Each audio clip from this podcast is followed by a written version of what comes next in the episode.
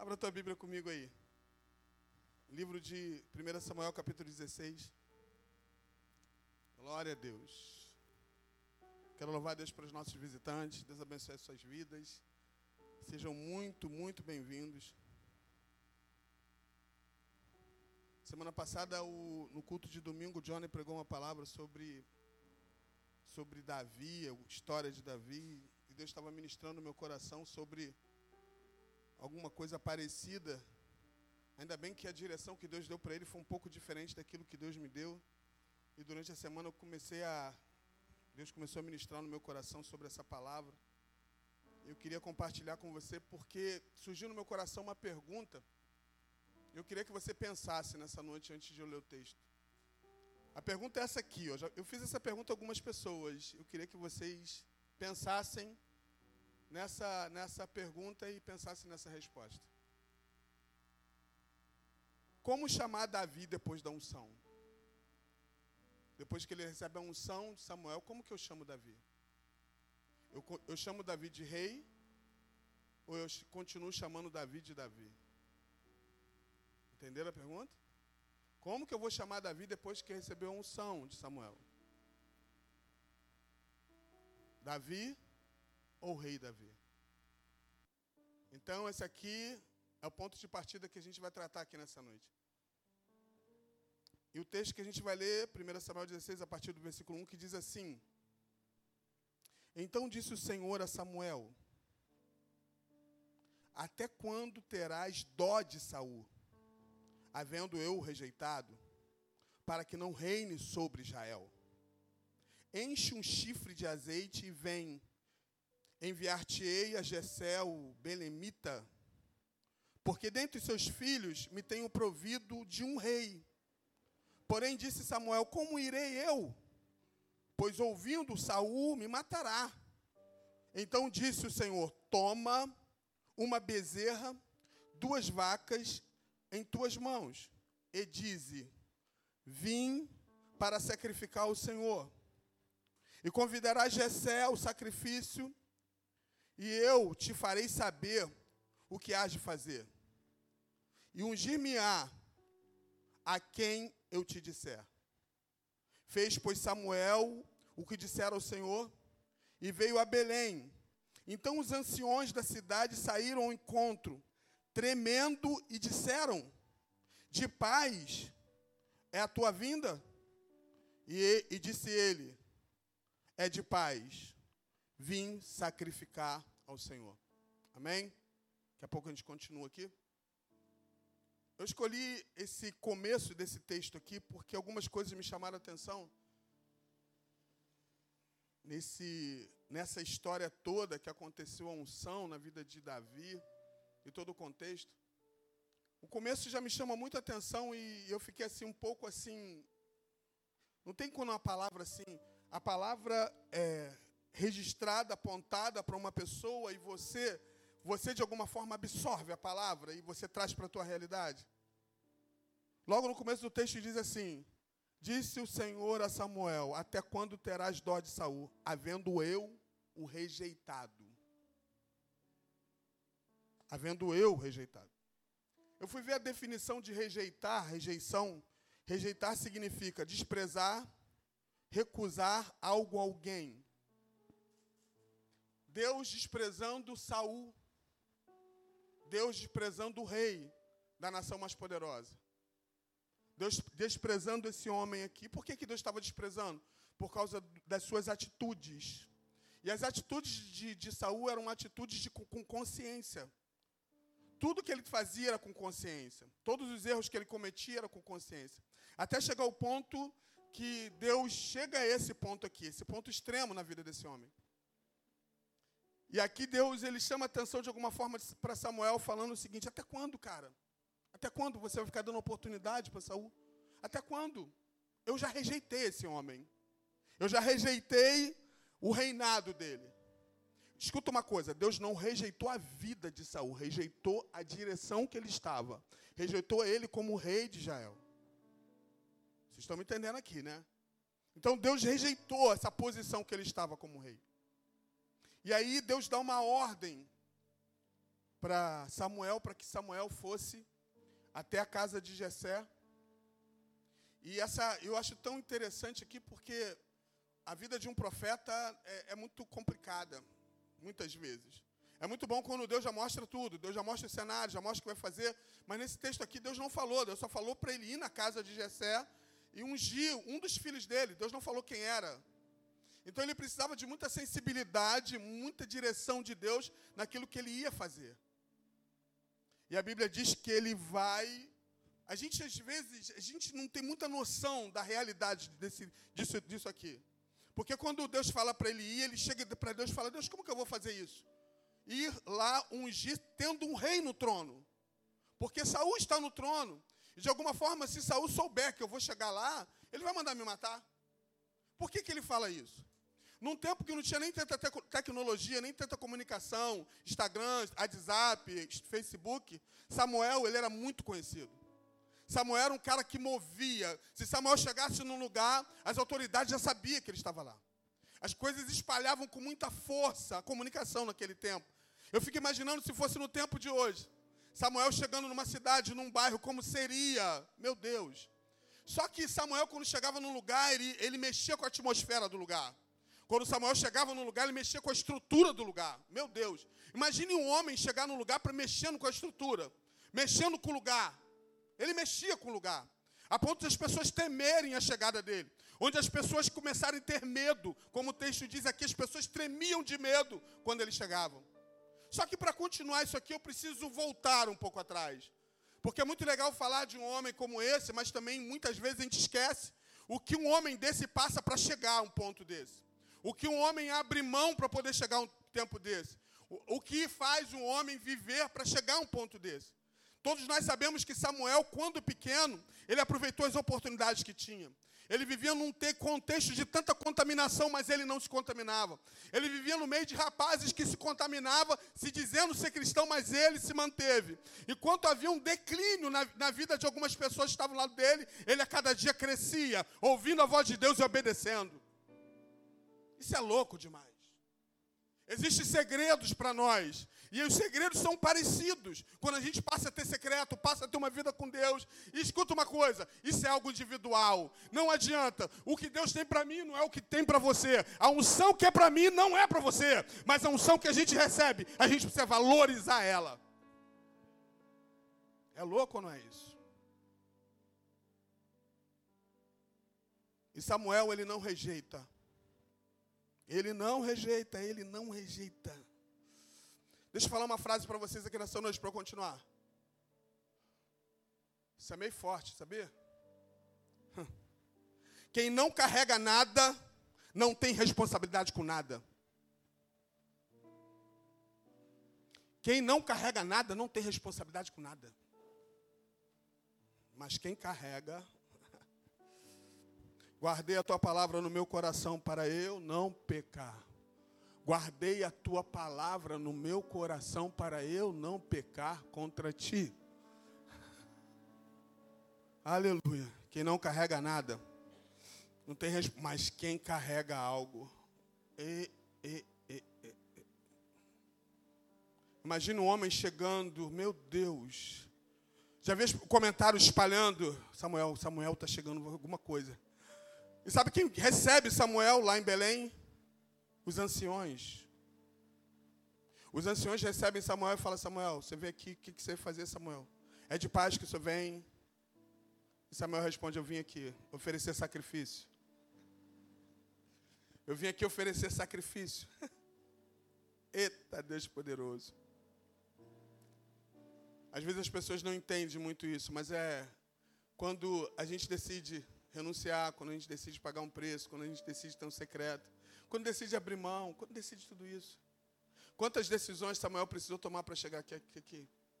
Quantos não ele precisou falar? Quantas, quantas coisas aconteceram toda a trajetória desse homem para chegar aqui? Mas ele adquiriu respeito. Ele adquiriu, ele adquiriu, ele adquiriu, sabe, conceito. Eita Deus. E continuando o texto, Samuel chega até a casa de Jessé. Bíblia diz que ele chega e ele observa o cenário. E quando ele observa o cenário, ele, ele, ele vê um dos filhos de Jessé, o mais velho, Eliabe.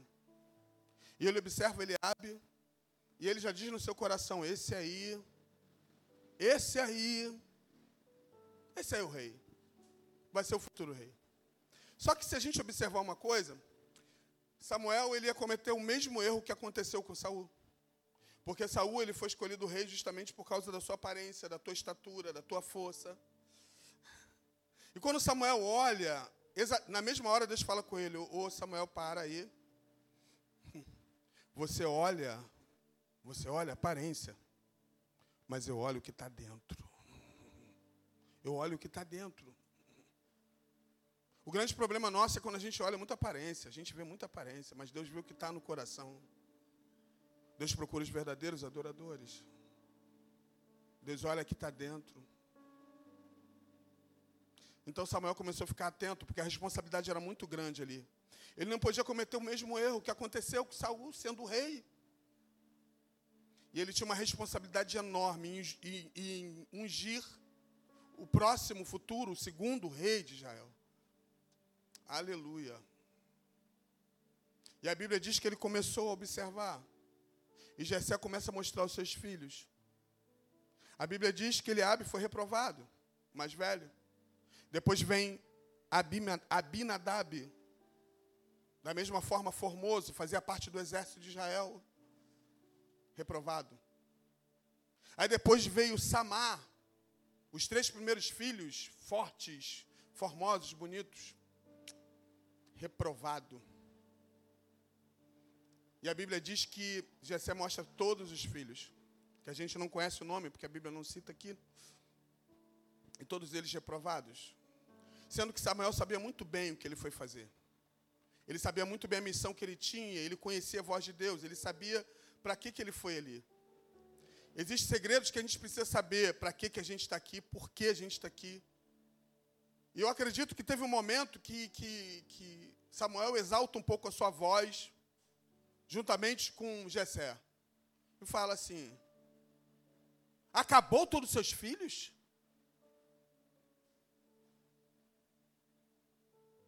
Só tem esses, esses aqui? Mas ele fala isso com muita certeza. Ele fala isso com muita convicção. Ele não joga a conversa fora. Ele não lança uma incerteza. E a Bíblia diz que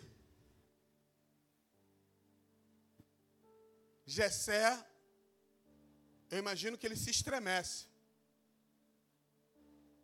E aí ele lembra que ele tinha mais um filho.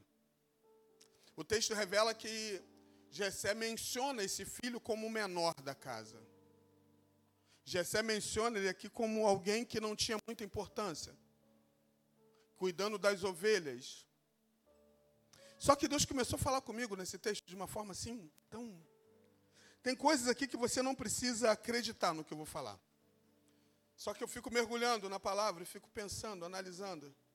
E alguns textos ficam entrando, entrando em alinhamento para que eu venha, para a gente entender aqui como Deus fez, como Ele realizou e como aconteceu. Nesse momento aqui, na casa de Jessé, devia estar acontecendo uma grande loucura, dentro e fora.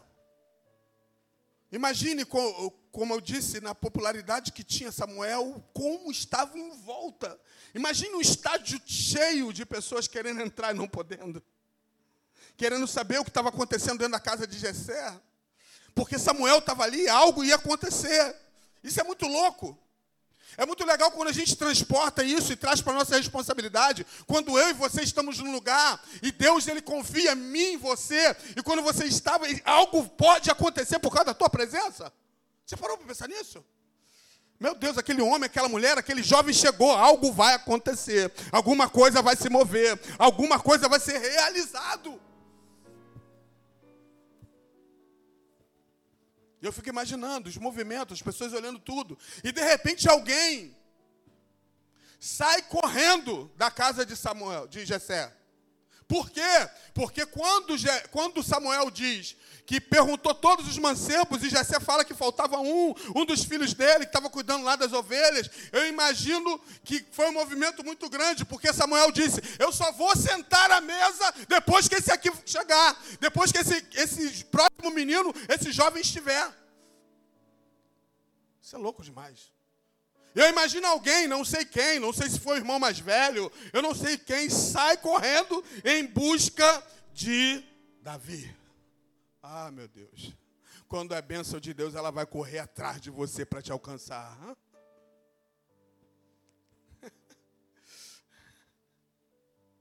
E aí eu comecei a pensar da visão, comecei a pensar, a conjectura. Aí Deus me lembrou, me lembrou de um Salmos, porque tem coisa aqui nesse Salmo que às vezes a gente não entende que eu vou ler aqui com vocês. Sabe como eu imagino como Davi estava? Antes de ser chamado por alguém, eu imagino que Davi está num gramado. Deitado, já aconteceu com você de estar num gramado deitado, olhando para o céu e falando com Deus? Eu imagino isso. Por que, que eu estou falando isso? Porque esse salmo tem muito a ver do que a gente vai falar com essa história aqui. Olha o que, que diz no Salmo 23. O Senhor é meu pastor, nada me faltará. Versículo 2: Deitar me faz em verdes pastos.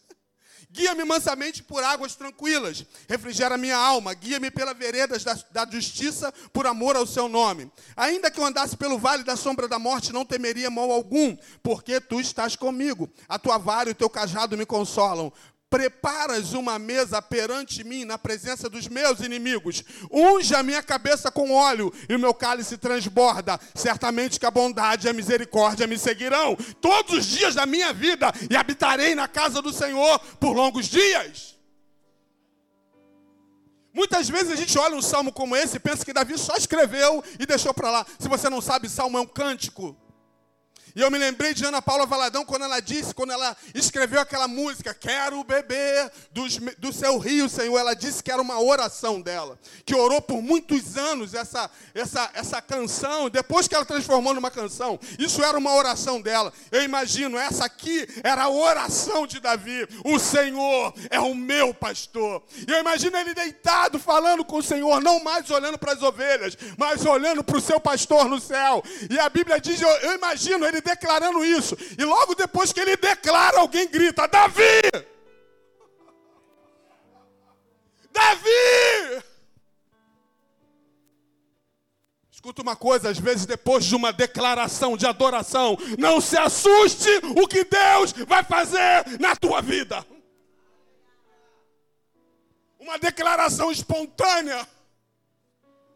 Vem alguém gritando, Davi! Eu imagino o desespero daquela pessoa que foi dar o recado. Ô Davi! Você não sabe quem está lá em casa, Davi? O profeta Samuel. E ele disse que só vai sentar à mesa depois que você estiver lá. Gente, isso aí era muita honra. Isso era muita honra. Eu imagino as, as pernas de Davi estremecendo, porque, gente, era o profeta Samuel. Eita Deus poderoso. E Davi vem do jeito que estava, cheirando ovelhas, com os pedaços de grama nele. Diferentemente da apresentação dos seus irmãos, da forma que ele estava. É da forma que você está que Deus vai levantar você para uma grande obra. É da forma que você se apresenta ao seu Deus.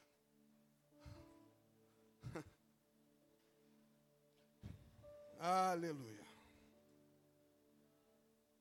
A Bíblia diz que quando Davi chega, versículo 12 do livro de 1 Samuel 16, diz assim: Então mandou chamá-lo, e quando ele, ele entra, e é, aí tem um parênteses aqui. Era ruivo e formoso, de semblante de boa aparência. Fecha parênteses. E disse o Senhor: Levanta-te e unjo, porque é este mesmo. Então Samuel tomou o chifre de azeite e ungiu no meio dos seus irmãos. Eu queria que você entendesse o salmo que eu li ainda agora. Você sabia que quando você é separado para uma unção, aqueles que estão muitas vezes, não estou generalizando, mas muitos que estão próximos e que dizem até que são bem próximos, eles de alguma forma vão ir contra você. Porque se você vê a continuação da história, Davi foi assim. Davi sendo honrado por Deus e desprezado pela sua família. E aí, olha o que, que Deus faz. Unge, então, tomou o chifre de azeite e ungiu no meio dos seus irmãos. Unge a minha cabeça com óleo e o meu cálice transborda. Aleluia. Desde aquele dia em diante, o Espírito de Deus se apoderou de Davi. Então Samuel se levantou e voltou a Ramá. Deixa eu fazer a pergunta que eu fiz no início para vocês. Depois da unção, eu chamo Davi de Davi ou chamo ele de rei Davi? Talvez para os irmãos, talvez para o pai, talvez para as pessoas, continua sendo Davi. Mas para Deus, ele já era o rei Davi. E se para Deus era rei Davi, para você, para Davi também. Agora deixa eu, deixa eu fazer uma pergunta para vocês aqui. Depois da unção, quem você é? Você continua o mesmo? Porque a Bíblia diz que o Espírito se apoderou de Davi. Então, o Espírito do Senhor se apoderou de Davi. Davi nunca mais foi o mesmo.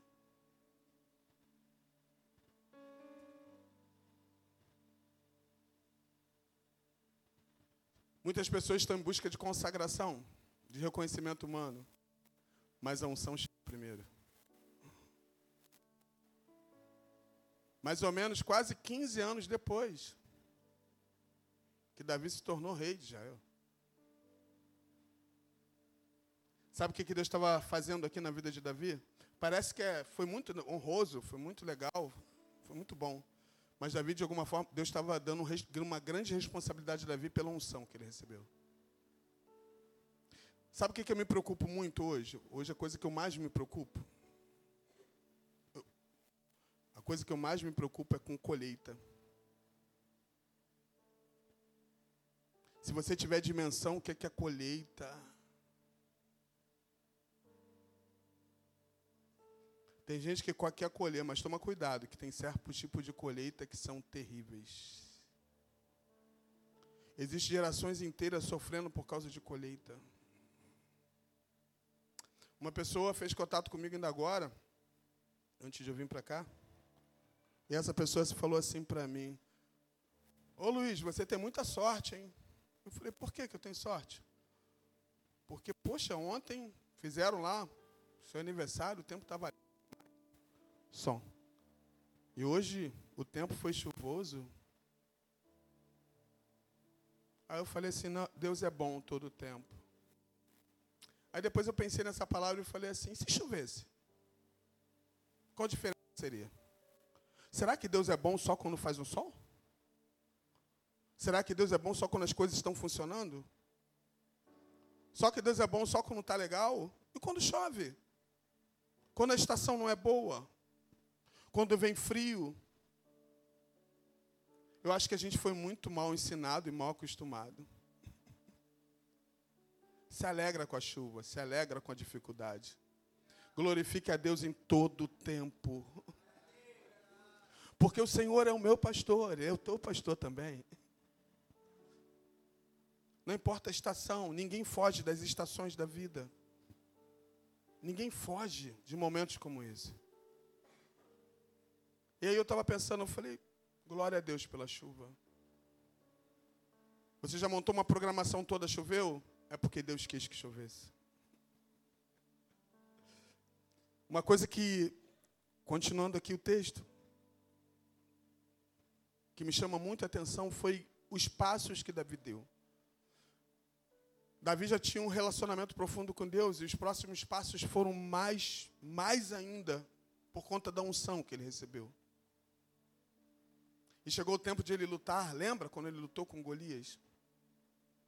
E quando ele luta com Golias, me chama muita atenção que Davi ele pega cinco pedras no rio. E essas cinco pedras no rio me chama atenção porque a gente fala das pedras, mas não fala da onde ele pegou a pedra. Escute uma coisa, quando você tem relacionamento com Deus, quando você tem relacionamento com o Espírito Santo, existe um rio que alegra a cidade de Deus. O santuário da morada do Altíssimo, Deus está no meio dela. Sabe quem a Bíblia está falando aqui? Do Espírito Santo de Deus. Escute uma coisa: no rio de Deus tem recurso para tudo. Quando você vai buscar no rio de Deus, existem recursos. E essas pedras ele pega no recurso, no rio. Quando a gente passa a entender de verdade, a gente busca no rio de Deus as respostas. A gente busca no rio de Deus as saídas, os, os recursos. De verdade, de verdade, você, você que está aqui, eu estou daqui, você daí. Parece que não tem recurso. Parece que não tem jeito. Parece que não tem saída, mas quando você vai até o rio de Deus, os rios que alegram a cidade de Deus. Sabe que rio é esse? O Espírito Santo. E quando você busca recursos nele, pode ter certeza, ele vai dar a direção e você vai pegar as pedras que vão derrubar gigantes. Aleluia! Você vê como acontece isso depois da unção? Porque quando você recebe a unção primeiro, não tem nada a ver mais com ninguém. Não tem nada a ver com, com igreja, não tem nada a ver com ninguém, tem a ver com você. Se você entende que é ungido de Deus, tem a ver com você. A cobrança é com você. Deus vai tratar direto com você. Os conflitos, a dificuldade vai ser com você. O tratamento agora, porque foi muito legal ser ungido na frente dos irmãos, na frente do Pai, mas olha só, agora é eu e você. Nós vamos tratar junto e você vai ter que administrar isso para você chegar ao dia da consagração, o dia que vou te colocar no trono, e aí vai ser o próximo passo na tua vida. Eu creio que se eu perguntar aqui algumas pessoas, se alguém recebeu unção, você vai falar que recebeu. Mas o que você está fazendo com a unção que Deus te deu? Eu creio, como jargão, quem tem a unção de Deus, todo mundo levanta. Mas o que você está fazendo com aquilo que Deus te deu e colocou na tua mão? Dependendo do que você vai fazer, ou você vai ser aprovado ou rejeitado, como Saul foi. Na vida sempre vai ter isso. Pessoas que vão ser rejeitadas e pessoas que vão ser aprovadas. Na vida sempre vai ter isso. Só que a gente precisa entender, entender e trazer isso para a nossa vida e não jogar a responsabilidade na vida de ninguém. Trazer para a nossa realidade o seguinte: eu estou sendo aprovado ou eu estou sendo rejeitado por Deus. Eu descobri que o meu melhor amigo é Deus. Meu melhor amigo não é minha esposa. Meu melhor amigo não é minha filha, nem meu pai, nem minha mãe, não é disso. Meu melhor amigo é Deus. No momento mais difícil da minha vida é Deus. Nos momentos de conflito é Deus. No momento de quando eu estou só, quantas vezes nós ficamos só? Não tinha ninguém da tua família, ninguém. Às vezes Deus permite isso. É, Deus continua com você. Um Deus, enquanto você está dormindo, Ele está guardado, te guardando. Porque Ele é o guarda de Israel. No momento mais louco, mais escuro, mais sombrios, Ele está conosco. Por isso que eu não atribuo algumas coisas a pessoas. Porque tem que ser a Ele toda honra, toda glória, todo louvor e toda adoração. É para Ele que eu vim aqui, não foi por causa de vocês. Eu estou pregando aqui por Ele, não é por causa de vocês. Eu vivo por Ele. Eu não posso deixar um relacionamento romper a minha relação com Deus. Eu não posso deixar uma amizade que acabou romper, não. Primeiro é Ele. E Ele sabe como fazer, Ele sabe como tratar, e Ele sabe como resolver. Ele coloca no trono, Ele tira do trono, Ele levanta, Ele abate. E nós precisamos adorar Ele. Quem está aqui adorando comigo? Quem está aqui adorando Ele? Ele faz isso. Às vezes a gente não tem dimensão e noção. Existem colheitas que é dura. Mas existem outros que são levados a níveis de profundidade de relacionamento com Deus.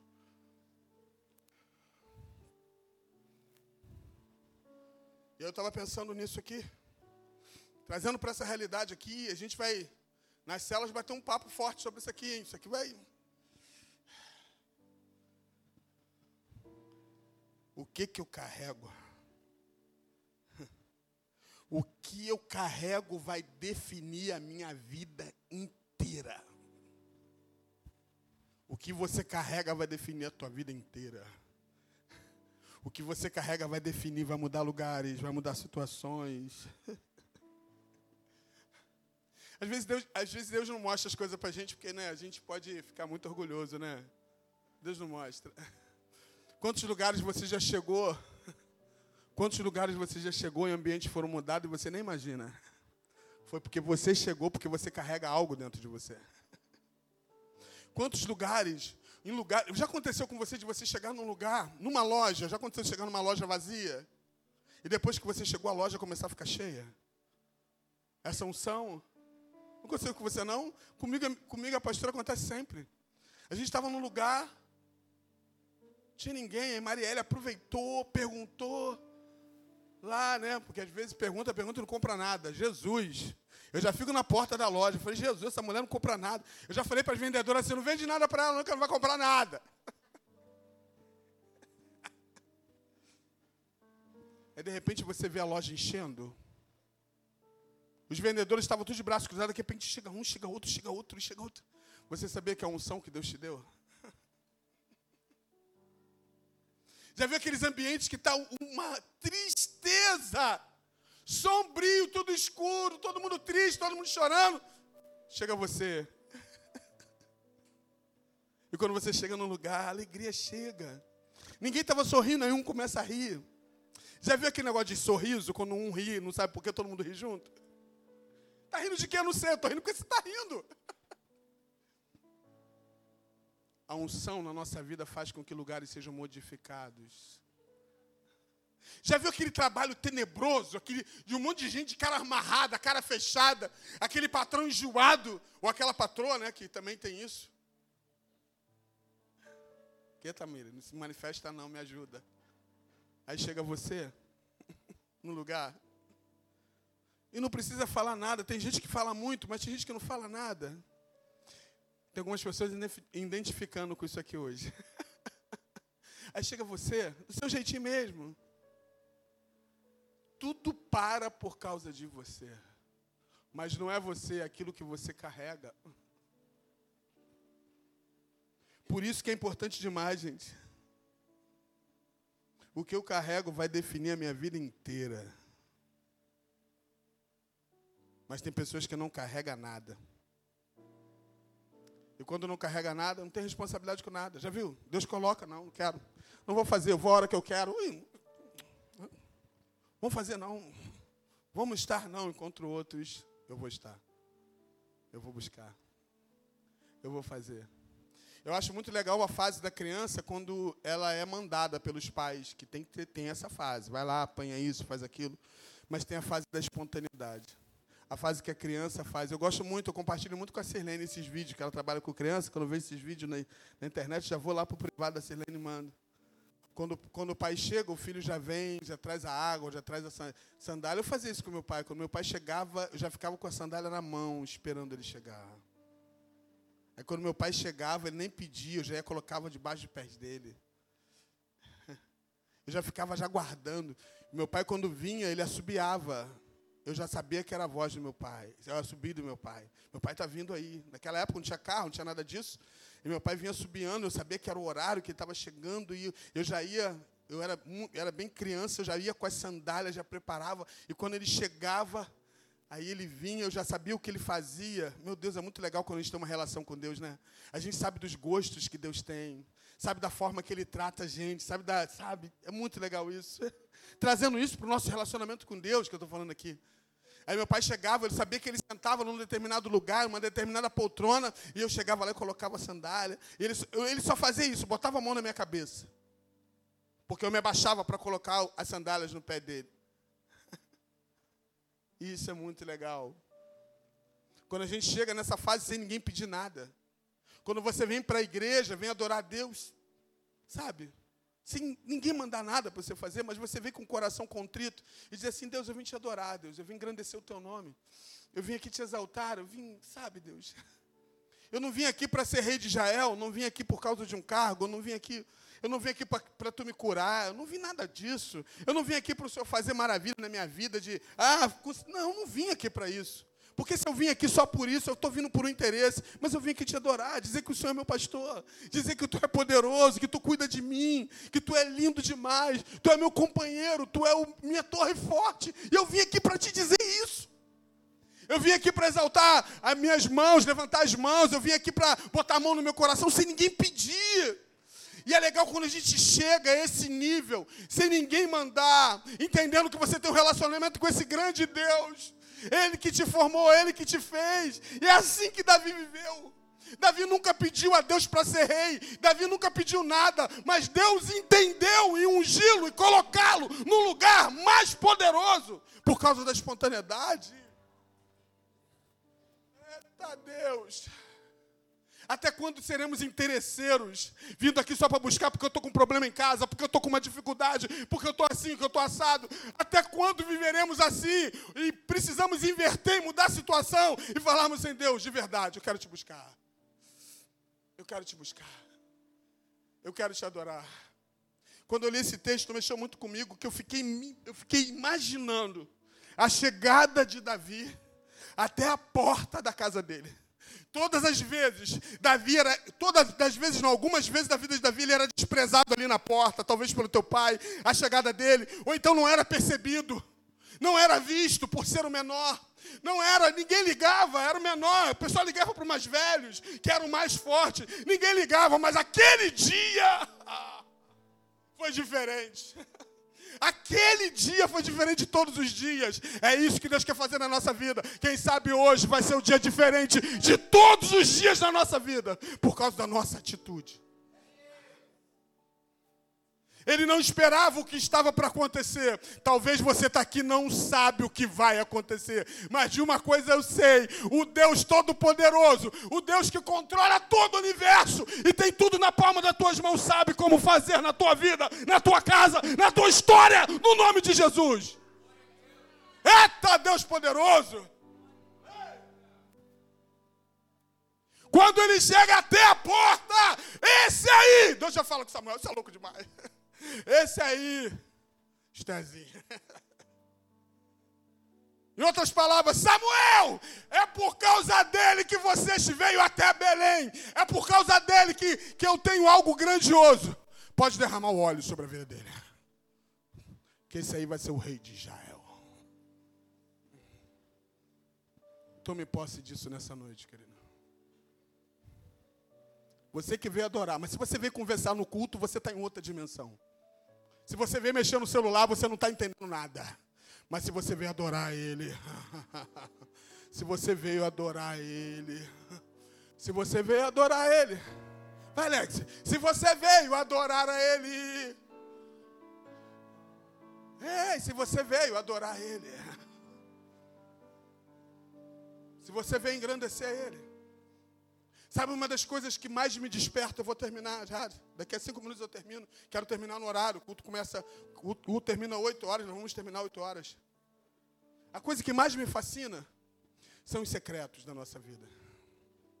A coisa que mais me fascina é quando a gente declara salmos e cânticos a Deus, que só Deus sabe. Quando a gente diz para esse Deus, talvez muitas pessoas aqui, talvez não estão nem se conectando. Eu, eu entendo, porque quando a gente não tem secreto, a gente não vai entender mensagens como essa. Quem não tem secreto não vai entender, vai ficar conversando no culto, vai perder tempo. Mas quando você tem um secreto, você vai entender o que eu estou falando aqui. Quando você tem secreto, busca Deus em secreto não está muito preocupado com o que as pessoas estão falando, porque tem gente que está muito preocupado com o que as pessoas estão falando de você, né? Aí as pessoas estão falando que eu sou assim, né? Coitadinho de mim. Mas Davi não estava muito preocupado, ele estava preocupado em adorar a Deus. Ah. Muitas pessoas preocupadas com a reputação, muito preocupado com a coisa, enquanto Davi se preocupava em adorar. Ele, não, ele menos importava com que as pessoas achavam que ele era o menor da casa. Mas ele sabia de verdade quem era o Deus e qual ele estava adorando. Agora, quem tem secreto vai entender o que eu estou falando aqui. Quem tem uma vida no secreto vai entender que no secreto você vive as maiores, os maiores cultos que você tem não é aqui. Os maiores cultos não é aqui com música, com luzes, com microfone, com pregação. Os maiores cultos é você no seu secreto. Os maiores cultos é quando não tem ninguém humano, é com você e Deus. Pode ser dentro da tua casa, pode ser num lugar só você e Deus, se declarando para esse Deus, adorando. Os maiores cultos são esses. E aí, quando acontece, você chega num lugar como esse, eu duvido que quem tem secreto ficar conversando no culto. Eu duvido que quem tem secreto ficar perdendo tempo no culto. Quem tem secreto, ele vem aproveitar todo o tempo. Porque se ele no secreto, ele Deus, ele busca, ele se, ele se manifesta, ele se libera. Quando ele chega num lugar como esse, eu duvido que ele perde tempo. Ele fica olhando para o relógio, querendo ir embora, ele não. Ele quer aproveitar cada gota do culto, porque ele quer adorar, ele quer glorificar, e ele está no ambiente de adoração.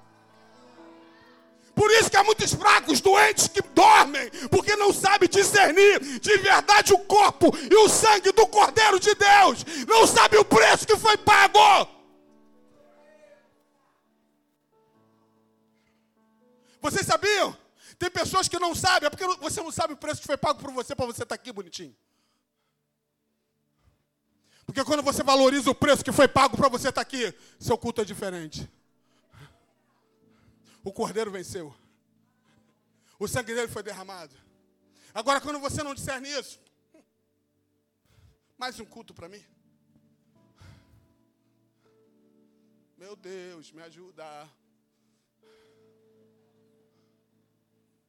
Sabe o que acontece muitas vezes? Eles têm falado isso comigo, já até falei em outros lugares sobre isso, não lembro onde. Existem ouvidos hoje treinados para ouvir aquilo que eles querem ouvir. Já viu ouvidos treinados? Pessoas que falam assim: peraí, eu vou lá buscar uma cura. Eu vou esperar o pregador falar por cura porque eu vou dar glória. Porque se não falar de cura, eu não vou dar glória. Ouvidos treinados. Ouvidos treinados para aquilo que ele quer ouvir. Ah, eu quero ouvir o que, que o pregador vai dizer que algo vai acontecer comigo, vai abrir uma porta, vai acontecer algo comigo. Aí não acontece isso, fica frustrado. Ah, ouvidos treinados. Mas quando seus ouvidos são espontâneos para adorar a Deus, oh meu Deus. Você sai dessa dimensão e entra na dimensão do Espírito de Deus. E mergulha no oceano. E vai ouvir de verdade o que Deus tem para você. E aproveitar todas as gotas de unção que são derramadas sobre a tua vida. Oh, aleluia! Aleluia! A minha responsabilidade não é com você, a minha responsabilidade é com a palavra. A minha responsabilidade é com a palavra. E a palavra, quando é liberada, ela faz loucuras dentro de nós. Alguns ficam chateados, não fica? Os irmãos de Davi ficaram todos chateados. Por que, que a unção não foi para mim? Por que, que eu não fui ungido? Mas você carrega o quê? O que, que você carrega? Você carrega o quê? O que, que você carrega? O que, que tem dentro de você? Vazio, nada? Mas quando você carrega algo, quando eu carrego a presença de Deus, quando eu carrego a presença de Deus, eu tenho que me responsabilizar por todos os meus atos. Eu tenho que me responsabilizar por onde eu passar. Eu tenho que me responsabilizar onde eu faço, o que eu faço. A gente precisa terminar esse culto aqui. Mas talvez comece um novo tempo na tua vida hoje aqui, talvez na minha vida também. Esses caçadores de profeta dessa geração, hoje, esses caçadores de profetas. Eu vou lá para o profeta falar comigo, vou, vou ali para o profeta. Enquanto você tem um Deus que quer se revelar, um Deus todo-poderoso. Nos meus devocionais e oração, a coisa que eu mais faço na minha oração é perguntar as coisas para Deus. Deixa eu tirar aqui o casaco aqui.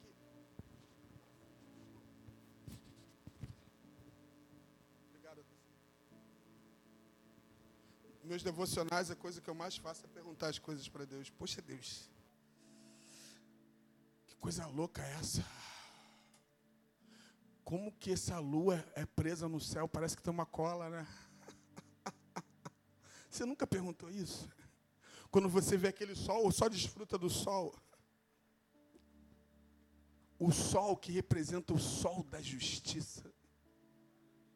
E às vezes eu fico na beira do mar, vendo aquele mar vindo. Eu falei, Deus, por que, que tem uma linha que a, a água não passa? Porque se ela passar, pode trazer muitas destruições, mas tu vem até aqui. É esse Deus que controla todas as coisas. É o Deus que eu fico pensando em nós, assim, em nós, eu e você. Já viu como você funciona? Já viu quando as coisas estão fora de sintonia, né? né? Quando alguém tem um problema assim de, de, de sabe? De saúde, alguma coisa, mas já viu quando as coisas funcionam? Você sabe como você funciona, a forma que você fala, a forma que você ouve, a capacidade do teu cérebro, a forma que você anda. Já viu o processo da criança que não sabe andar, depois ela começa a andar? Já viu? Tudo isso é Deus na nossa vida. Em todas as fases, em todo o tempo, em toda a estação, Deus cuidando, nos ensinando, fazendo. Ah, meu Deus, Ele é poderoso. Já viu como funciona seu interior? Tudo dentro de você, como funciona? O teu coração, o fígado, todas as partes do teu corpo, como funciona? Funciona de uma forma perfeita, exata.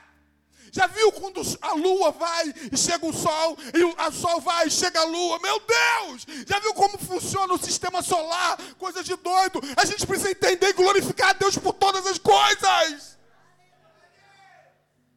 Às vezes a gente fica tanto preso às coisas aqui na terra. Ah, eu não tenho isso, eu ganhei isso. Gente, nada na terra é nosso. Nada. Essa roupa aqui não é minha. Meu filho, minha filha não é minha. Nada é meu. Tudo pertence a Deus. Tudo é dele. Tudo é para ele. Criança que diz: Isso aqui é meu, isso aqui é meu. Quando você é adulto em Cristo, você sabe que tudo é dele. Tudo é para ele. Pode ter certeza, o dia que eu sair da terra, todo mundo vai tomar posse de tudo que eu, que eu construí aqui. É normal isso na vida de todo mundo. Comigo não vai ser diferente. O mais importante é o que você carrega. O que você carrega, ninguém vai tomar, ninguém vai roubar. Nada é nosso. Tudo é para Ele. Tudo é para Ele. Um dia acordei orando a Deus, eu falei, tudo é teu, Deus. Fica preso. Esse carro é meu. Essa casa é própria, é minha. Não tem nada, filho. Quando a gente descobre, descobre que não tem nada, e não somos nada, eu só sou uma coisa, se você só é alguma coisa, por causa dele.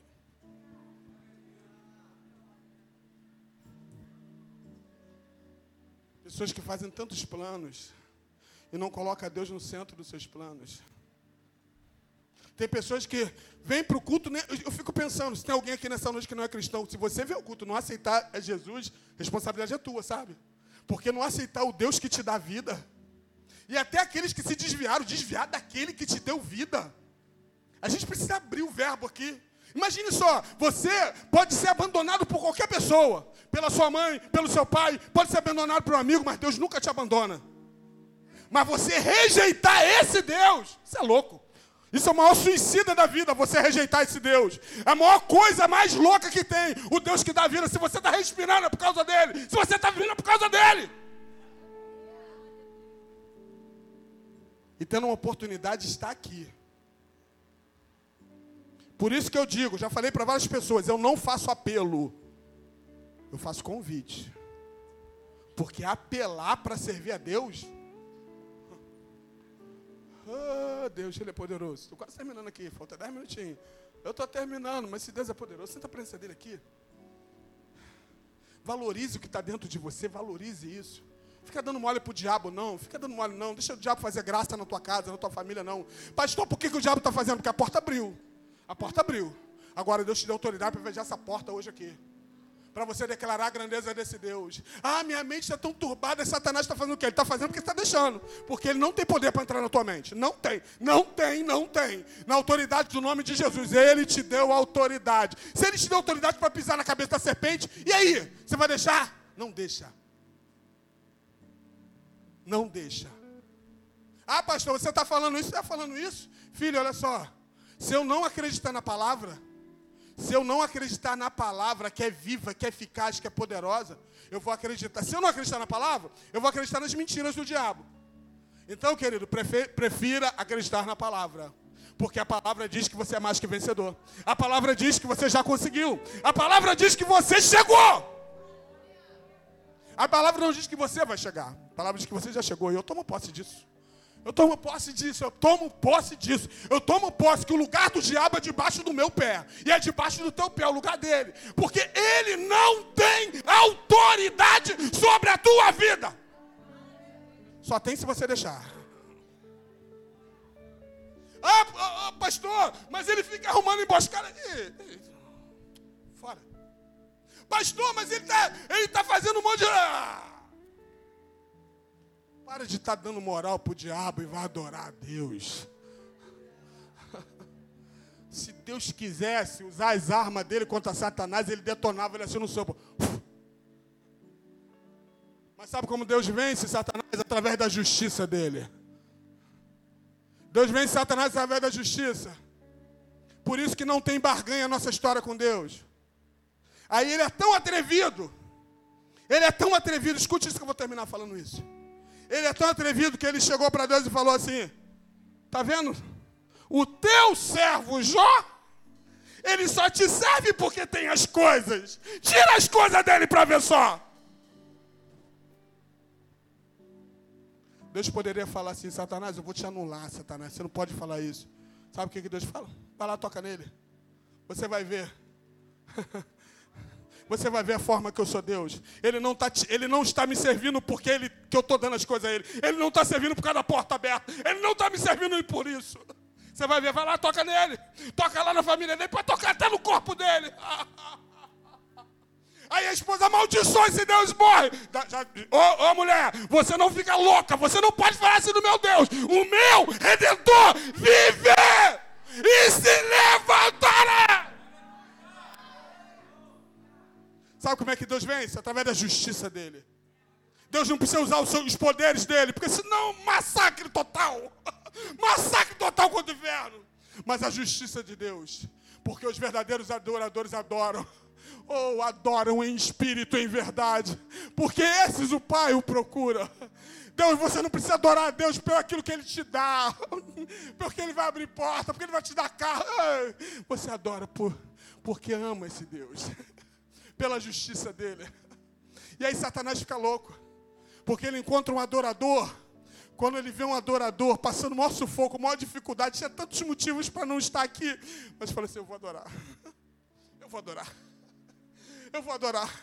Eu estou sendo massacrado por um problema. Eu estou sendo massacrado pela porta fechada. Eu estou desempregado. Ah, mas eu vou adorar. Aí prevalece a justiça de Deus. Está vendo aí, Satanás?